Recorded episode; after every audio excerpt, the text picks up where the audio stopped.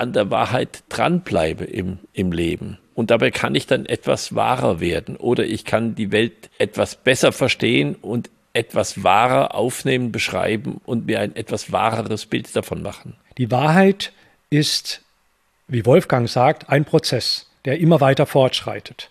Die Lüge manifestiert sich immer ganz schnell, mit viel Impact auf einen Schlag und sie kann auch sehr schnell deshalb wieder weggewischt werden. Herzlich willkommen beim Gedankengut Podcast mit Wolfgang Gutballett und Adrian Metzger im Dialog zu Fragen und Impulsen unserer Zeit. Schön, dass du dabei bist. Wolfgang und ich freuen uns sehr, dass wir in dieser Podcast-Folge Eric Standup äh, zu Gast haben. Eric, du bist Autor und beherrschst die Kunst, kann man ja eigentlich sagen, des Gesichtslesens. Und es gab mal eine Fernsehshow mit dir, wo du auf der Suche nach der Lüge warst, könnte man so sagen. Und in der heutigen Folge wollen wir mit dir sozusagen über das Gegenteil sprechen, über die Wahrheit. Und da freue ich mich einfach drauf, weil Wolfgang und ich, wir haben auch schon mal eine Podcast-Folge zu dieser Thematik gemacht. Und jetzt freuen wir uns auf deine Perspektiven zum Thema Wahrheit. Und Vielleicht steigt doch mal ein, weil ihr ja im Voraus zu diesem Gespräch hier ein Reading gemacht habt. Was hast du denn in Bezug auf Wahrheit bei Wolfgang auch gesehen? Also du, ihr habt ein Gespräch gehabt und du hast ja auch dich mit Wolfgang beschäftigt. Was war das, was du in Bezug auf Wahrheit ähm, in ihm gesehen hast? Erstmal was ganz Plakatives. Das Gesicht von Wolfgang würde bei chinesischen Gesichtlesern als der Wahrheitssuchende bezeichnet werden wenn man es plakativ machen will. Warum? Erstmal ist da seine Neugier, sein Interesse für den Menschen, aber auch sein Interesse für das Verborgene und etwas ans Licht zu bringen, was bisher übersehen wurde auch. Dann fällt sehr auf, er ist sehr wahrhaftig, im Sinne von, er ist authentisch. Dieser Mann lebt sich bestmöglich aus und zeigt die Facetten, die ihn ausmachen. Und das kann man als wahrhaftig und damit auch als authentisch bezeichnen. Wolfgang, was treibt dich an in dieser Wahrheitssuche? War, warum bist du da auf der Suche? Was sollen wir sonst suchen? also, wenn, wenn ich als Mensch weiterkommen möchte, ähm, dann muss ich doch sehen, dass ich etwas mehr die Wahrheit finde. Ich, ich kann doch nicht nach der Lüge streben, ähm, sondern ich suche, dass ich die Welt besser verstehe und damit wird sie für mich wahrhaftiger. Und diese, diese Frage nach der Wahrheit, das ist ja eine Frage, die man von verschiedenen Seiten angehen kann. Wir gehen sie meistens nur an von der Frage, stimmt die Kausalität? Ja, das ist eine sehr eingeschränkte Frage. Ähm, eigentlich geht es um die andere Frage, die Goethe ganz besonders aufgegriffen hat. Wahr ist nur, was fruchtbar ist der bringt eigentlich Wahrheit und, und, und Fruchtbarkeit viel mehr zusammen als die Kausalität. Das heißt, ich gucke auf das, was möglich ist. Und äh, in der Bibel heißt es, an den Früchten sollt ihr sie erkennen. Nicht am Geschwätz, sage ich mal, sondern an den Früchten. Und das ist auch die Suche nach den Früchten auf dieser Welt, die Suche nach der Wahrheit. Eric, jetzt hast du gesagt, Wolfgang hat da so ein gewisses Profil, sag ich jetzt mal, so einen bestimmten Menschentyp. Welche unterschiedlichen Arten von Beziehungen gibt es denn von Menschen zur Wahrheit oder zur Lüge? Was kann man da für unterschiedliche Beziehungen sehen? Ich denke, da müssen wir kulturelle Ansätze sehen, vielleicht auch Ansätze in einem Zeitalter. Es gibt unendlich viele. Ich glaube, einige, die uns auch verborgen sind. Das könnte man wirklich mal kulturhistorisch betrachten. Kleines Beispiel. Wenn ich in Thailand auf der Suche nach dem richtigen Weg bin, dann kann ich schnell angelogen werden. Aber der Grund, warum ich angelogen werde, ist kein bösartiger, sondern die Menschen wollen mir ein gutes Gefühl geben. Sie wollen mir helfen. Und bevor sie mich weiterschicken und sagen, ich weiß es nicht, geben Sie mir lieber einen Weg mit auf den Weg, von dem Sie hoffen, dass er am Ende auch so stimmt. Ihr Aussehen, Ihre Mimik strahlt dann überhaupt keine Lüge aus, sondern einfach äh, den Wunsch, mich auf den Weg zu bringen. Das ist ein Ansatz. Heute haben wir ja ganz viele Worte für Lüge. Flunkern, Mogeln, Halbwahrheiten, wir, wir, wir haben sogar manchmal Angst, das Wort Lüge auszusprechen und sprechen dann von der Unwahrheit. Aber selbst das Wort Wahrheit ist mittlerweile in den Staub getreten. Denn was denken wir denn von einem Wahrsager? Ein Wahrsager sagt dem Begriff nach die Wahrheit. Hoffentlich. Aber natürlich ist der Begriff Wahrsagerei negativ besetzt. Wolfgang, du setzt dich ja auch sehr, äh, da hast du eine gute Kerbe gefunden, in die Wolfgang auch immer reinschlägt. Was bedeutet dieses Wort eigentlich? Was steckt da dahinter? Was steckt für dich, Wolfgang, hinter dem Wort Wahrheit? Ja, Erik hat schon gesagt, es, äh, die Wahrheit ist für uns ja unerreichbar. Wir müssen immer auf der Suche danach bleiben und können gucken, dass es wahrer wird, was wir glauben. Aber das, was wir wissen, ist ja nie wahr. Denn die Wahrheit sozusagen steht als Ganzheit vor uns, als Erschaffungsgrund überhaupt. Und äh, untersuchen wir immer ein bisschen wahrhaftiger zu werden. Also wahrhaftig ist ja dann äh, die Wegbeschreibung, das, was du mich gefragt hast, was interessiert dich an der Wahrheit? Es interessiert, dass ich an der Wahrheit dranbleibe im, im Leben. Und dabei kann ich dann etwas wahrer werden oder ich kann die Welt etwas besser verstehen und etwas wahrer aufnehmen, beschreiben und mir ein etwas wahreres Bild davon machen. Äh, das verbindet sich für mich äh, mit der Frage der Wahrheit. Jetzt kann man natürlich beispielsweise in Studien mit Kindern herausfinden, dass wenn die so eine VR-Brille aufhaben und irgendwo äh, irgendwie ein, äh, ein virtuelles Erlebnis haben, sage ich jetzt mal so, dass das für die schon ziemlich wahrhaftig ist. Also dass die quasi, der Körper schüttet ähnliche äh, Hormone aus, der Körper ähm, sorgt, ein, also es ist ein Erlebnis, obwohl man auf dem Stuhl sitzt, rase ich die Achterbahn runter oder sehe etwas. Und so ist das jetzt ein sehr offensichtlicher Versuchsaufbau, sage ich jetzt mal, dass diese diese Person, dieses Kind gegebenenfalls, einer Illusion sozusagen zum Opfer fällt. Das heißt, diese Person hat eine Wahrnehmung, die mit dem, was eigentlich passiert, nicht übereinstimmt. Wie ist das, wenn du jetzt mit Menschen arbeitest, als äh, ja, in der in Bezug auf das Gesichtslesen, wenn diese Person überzeugt ist von einer Illusion, ist es ja für diese Person und von dem Gefühl für diese Person und für den Körper dieser Person eine Wahrheit, in der diese Person lebt. Kannst du dazwischen differenzieren, dass du sagst, für dich ist das eine Wahrheit, aber auf dieser, ich, sag, ich will jetzt nicht sagen absoluten Wahrheit, aber auf dieser höheren Ebene ist es halt eine Illusion? Ich muss mich darauf einlassen. Meine Realität ist nicht die Realität eines anderen. Und vielleicht bin ich mit einem mehr auf einer Linie, weil wir vielleicht 80 Prozent Bewusstsein leben und 20 Prozent Unterbewusstsein, während ich vielleicht mit einem Kunden zu tun habe oder einem Kind, das sich zu 90 Prozent eher im Unterbewusstsein bewegt. Ich muss mich darauf einstellen. Die Wahrheit ist, wie Wolfgang sagt, ein Prozess, der immer weiter fortschreitet. Die Lüge manifestiert sich immer ganz schnell, mit viel Impact auf einen Schlag und sie kann auch sehr schnell deshalb wieder weggewischt werden.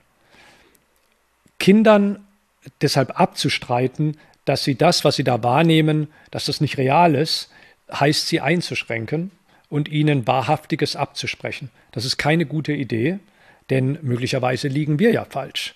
Fantasie brauchen wir, um neue Wahrheiten zu schaffen. Das sagte auch schon Einstein, ein bisschen anders. Wenn wir also nur uns darauf verlassen, was materiell nachvollziehbar ist, dann werden wir ganz große Schwierigkeiten haben mit unserer eigenen Entwicklung. Und das haben wir auch in der menschlichen Entwicklung, denn wir sind alle intelligenter geworden.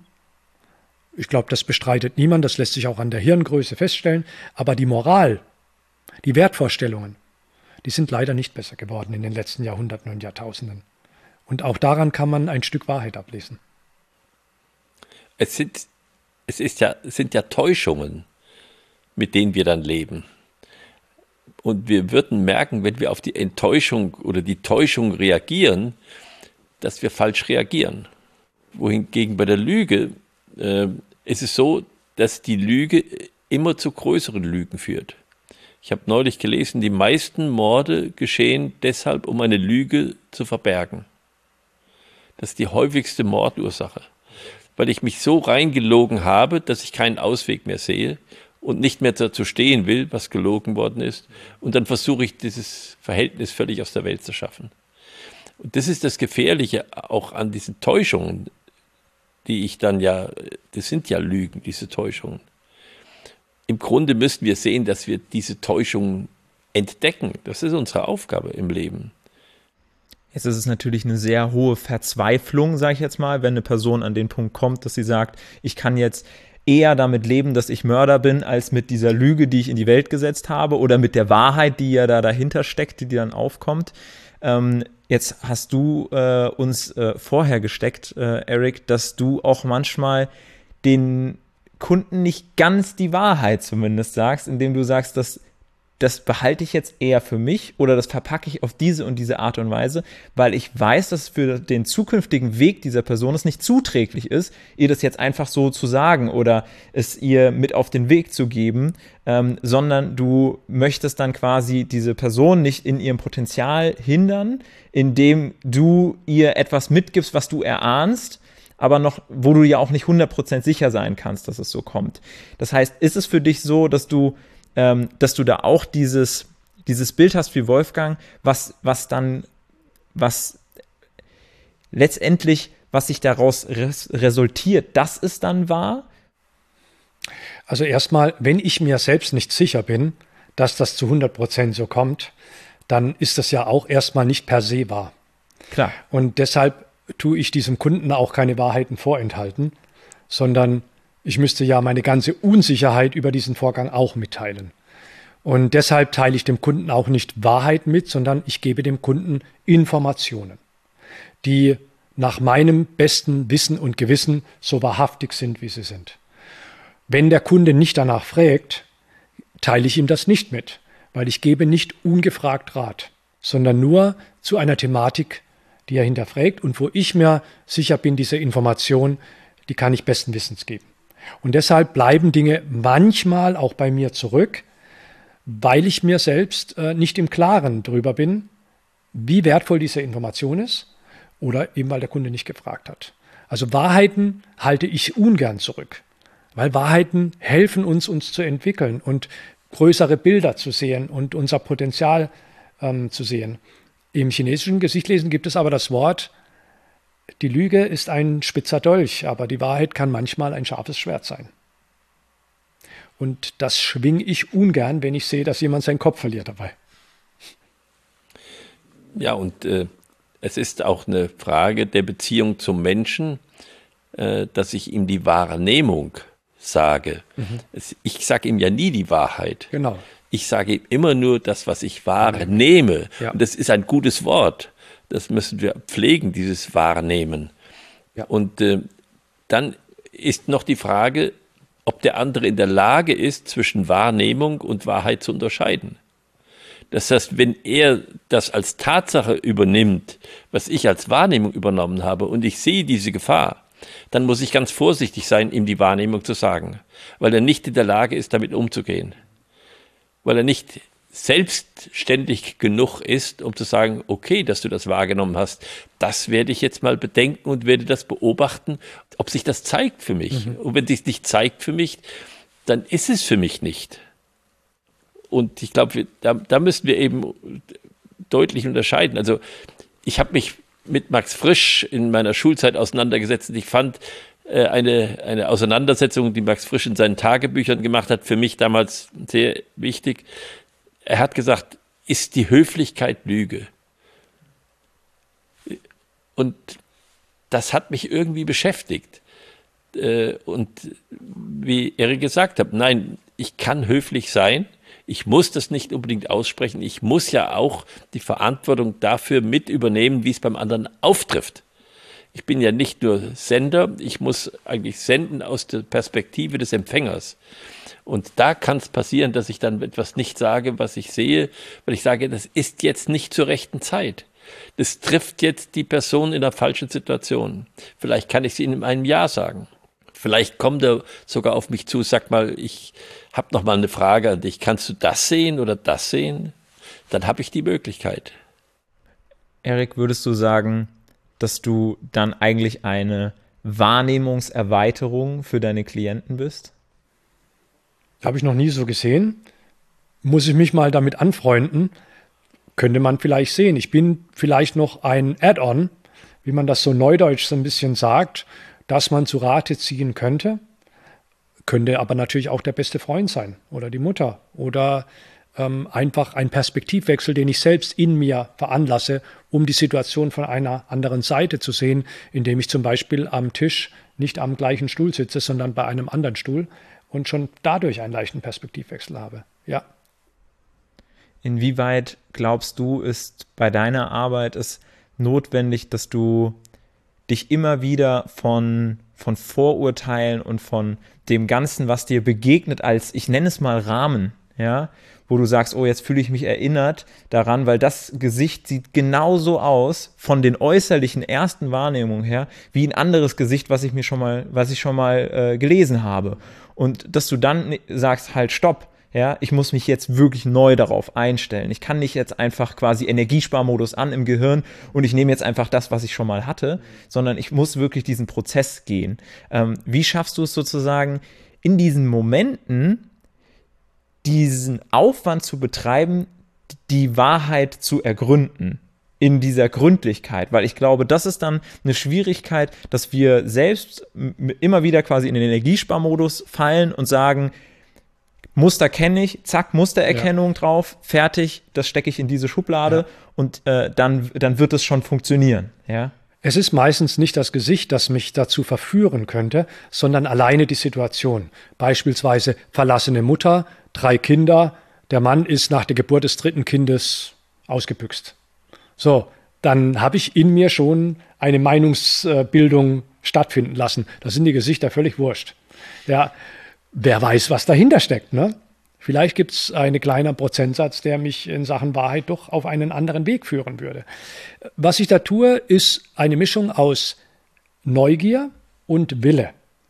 Ich muss mir willentlich sagen, befreie dich von all diesen Vorurteilen oder Effizienzen, um eine Situation zu beurteilen. Das mache ich per Wille, ähnlich wie ich mir per Wille das Zigarettenrauchen abgewöhnt habe per Wille und dann neugierig sein auf das, was jetzt passiert. Was ist denn da los? Mal reinhören, mal nachschauen.